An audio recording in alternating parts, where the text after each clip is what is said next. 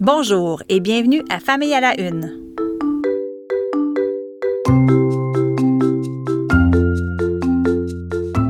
Mon nom est Maude Goyer et voici ce qui a retenu mon attention ces derniers jours dans l'actualité liée à la famille, à la parentalité et aux enfants.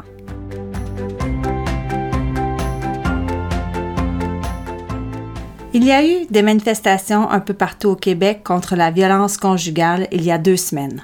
Des milliers de femmes, d'hommes, de familles sont descendus dans les rues pour protester contre les nombreux féminicides qu'il y a eu au Québec depuis le début de l'année. On en était à huit et cela a changé cette semaine. C'est maintenant neuf femmes qui ont été tuées par leur conjoint ou leur ex-conjoint. Neuf. Neuf en quatre mois comparativement à douze en moyenne pour une année complète. Et ne pas oublier que ces drames ont fait 23 petits orphelins, des enfants à qui on a arraché la maman. Je suis allée à la mobilisation organisée à Montréal avec mes enfants de 11 et 14 ans.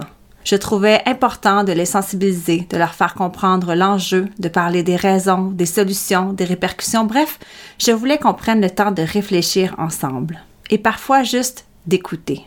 Je ne suis pas certaine que j'aurais abordé ce sujet si mes enfants avaient été plus jeunes.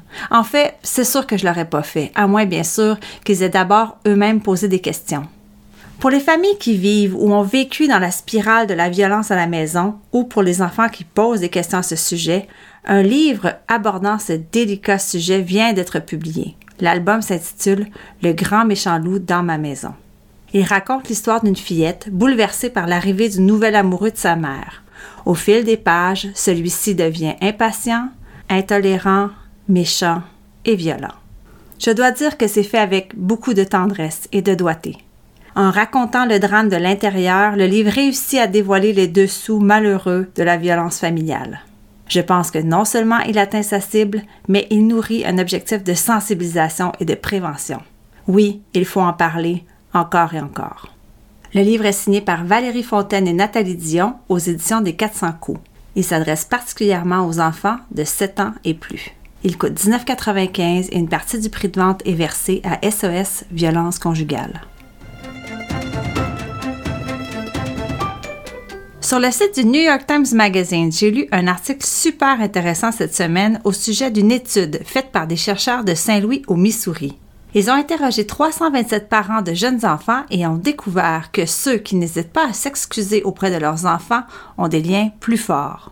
Dans leur conclusion, les chercheurs parlent de l'importance de ne pas avoir peur de dire aux enfants qu'on a eu tort, qu'on regrette et qu'on s'excuse, après par exemple avoir crié ou après avoir perdu patience. Il ne faut pas s'excuser pour rejeter le blâme ou pour se sentir moins coupable. Les recherches mettent en lumière qu'un enfant, dès l'âge de 3 ans, est en mesure de reconnaître une excuse sincère et authentique. Et un petit câlin pour clore l'épisode, c'est toujours une bonne idée. Et ne pas oublier que c'est en reconnaissant nos propres erreurs et nos débordements qu'on donne l'exemple.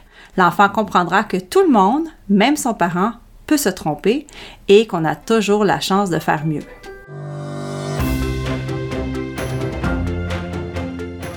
Quel beau printemps nous avons. C'est le temps de sortir le vélo ou d'en acheter.